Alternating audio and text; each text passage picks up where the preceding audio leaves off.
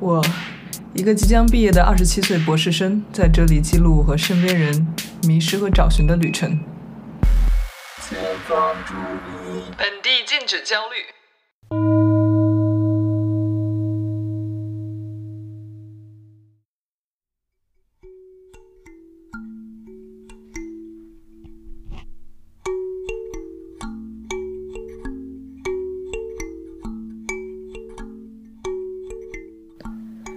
欢迎来到我的播客。那先向不熟悉我的朋友自我介绍一下，我现在二十七岁，正在准备开始博士的第五年。嗯，我身处美国东海岸。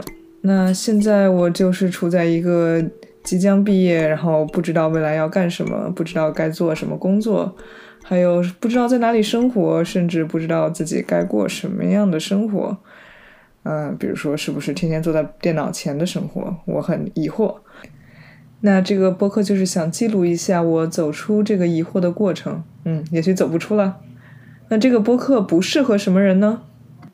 如果你只是想听成功人士的成功经验，一个人怎么找到了自己的方向，那不好意思，这里面不会有太多这样的内容。嗯，我们大概或者我希望这个播客是问号多于句号的。如果你只想听故事的结尾呢，那欢迎你一年之后再来收听。如果你想知道一个标准的行为指南，如何让迷惑的年轻人找到自己的方向，步骤一二三四五，啊，你推荐你去收听一些其他的职业发展类的播客，比如说一个英文的播客叫 Work Life，那他们会采访一些成功人士，也会从学术的，比如说产业心理学的角度来分析怎么样能找到更好的工作，或者找到更适合你的工作与生活的方式。但是对于我来说，这也没那么重要。我觉得，如果你感兴趣的更多不是一个答案或者一个指南，而是在迷惘中怎么处理这个迷惘，怎么面对这个迷惘，迷惘的时候该提什么样的问题会更有帮助一些。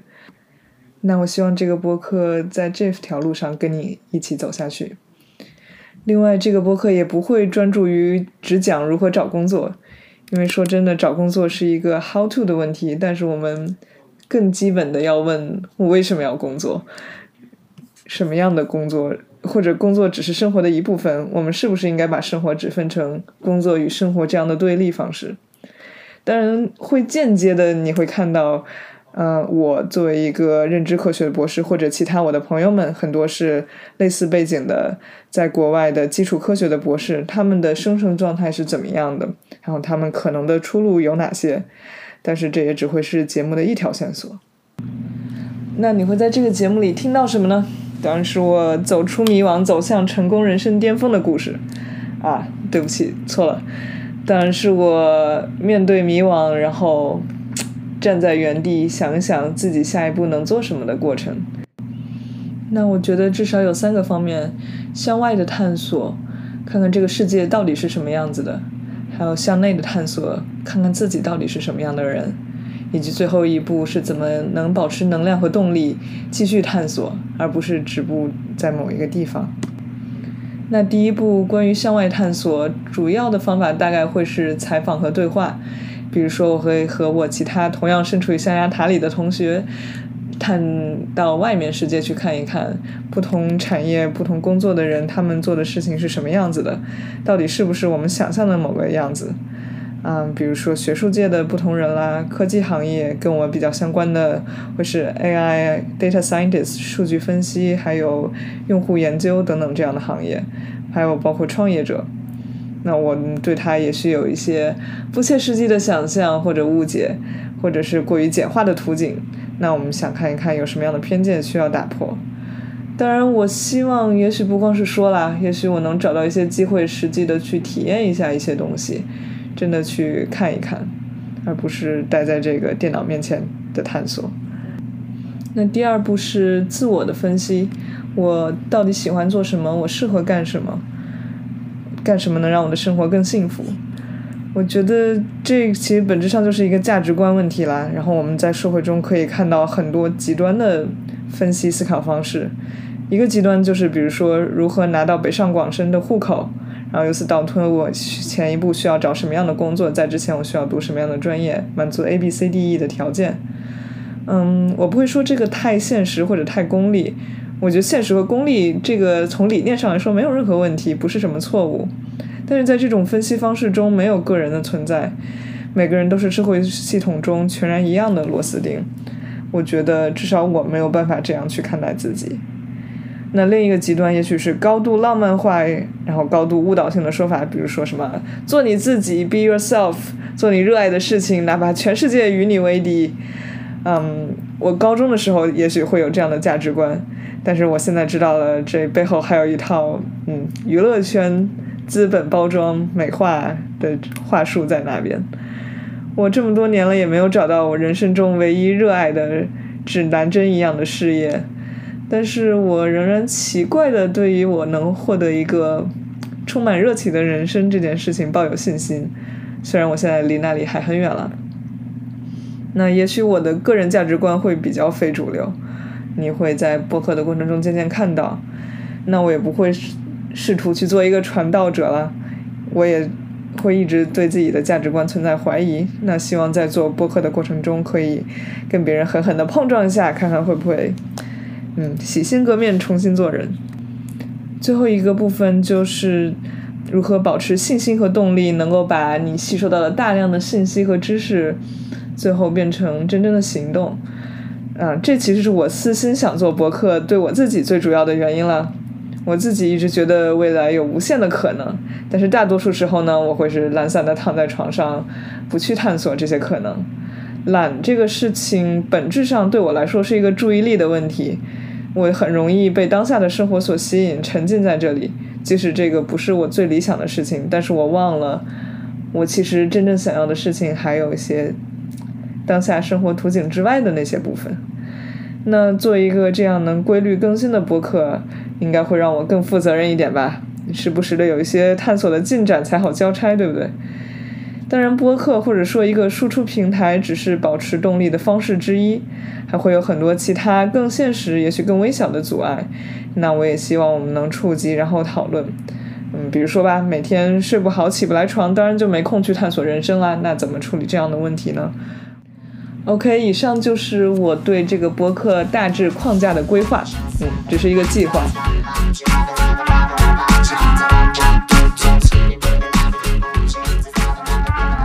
那进入今天的话题，我迷惘的时候不焦虑，也是间接解释一下这个播客的开端。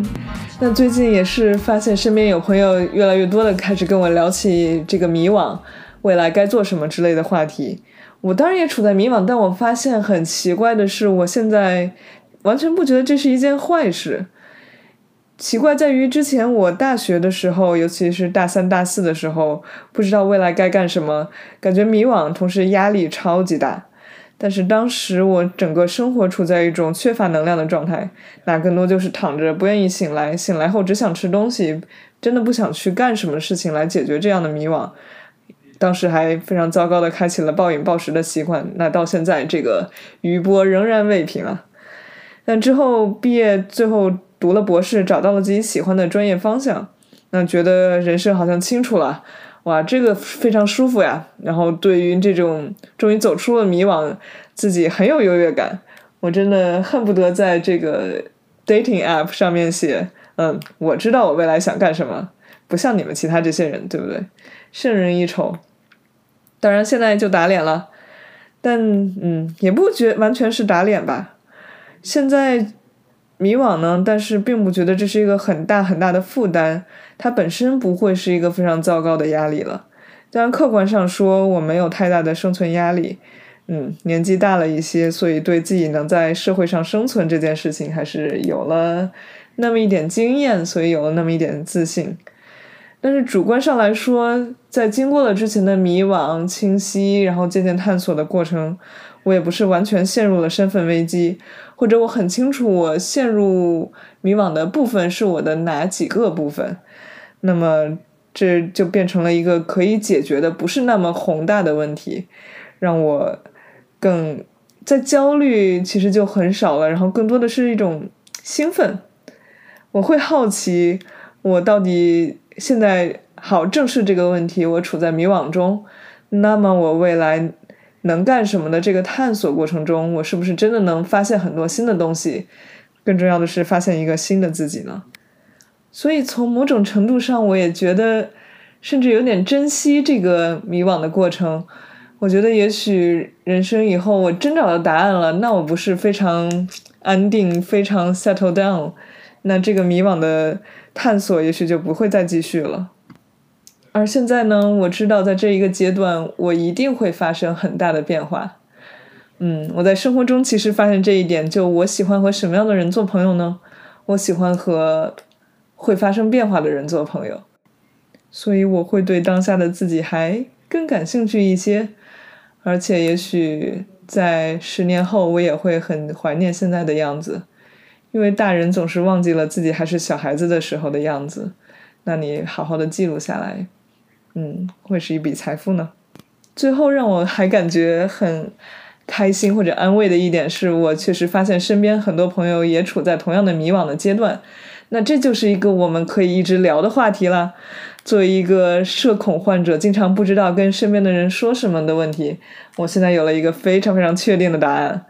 嗯，而且很有意思，确实是在博士后期，我可以看到身边的同学在做出一些有趣的选择，比如说有人准备赶快毕业，努力发 paper 之后呢，就可以自由了，然后再去读两个本科，重新改读一些自己想思考的东西。还有人呢，重新。给人生排了个序，然后决定为了爱情离开学校回国远程读博，这些选择就让生活突然变得嗯有趣，充满了惊喜。所以虽然这个博客会我自恋的把自己当做主角，然后记录我自己探索的过程，但是我也真的很想听你们的故事，所以欢迎留言或者评论或者报名成为我的嘉宾。